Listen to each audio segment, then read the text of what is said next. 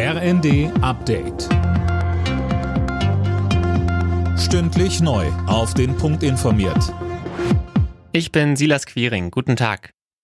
Die Bundesregierung ist zu einer Kabinettsklausur auf Schloss Meseberg zusammengekommen, um über den Kurs in der Ukraine-Politik zu beraten.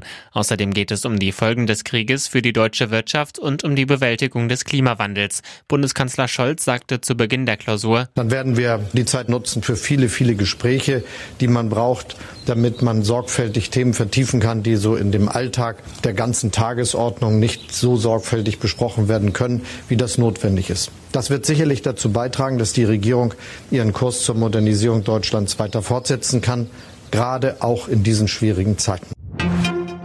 Bei jungen Leuten wächst die Angst. Grund ist der Ukraine-Krieg. Das zeigt die heute vorgestellte Studie Jugend in Deutschland. Philipp Rössler mit den Einzelheiten. Zwei Drittel der befragten Jugendlichen machen sich inzwischen Sorgen vor einem Krieg in Europa. Mehr als vor dem Klimawandel.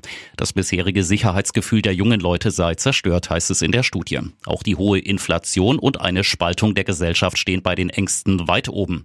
Trotzdem, die Grundstimmung ist positiv. Die meisten Befragten erwarten für sich persönlich eine gute Zukunft.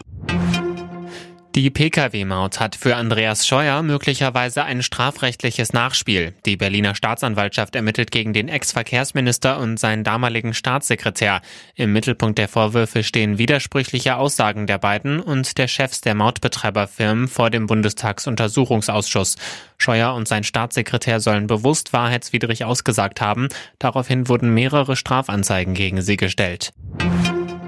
In Deutschland entscheiden sich Frauen immer später für Nachwuchs. Im Jahr 2020 waren die Mütter bei der Geburt ihres ersten Kindes im Schnitt 30,2 Jahre alt, so das Statistische Bundesamt. Vor zehn Jahren waren es noch 29 Jahre. Alle Nachrichten auf rnd.de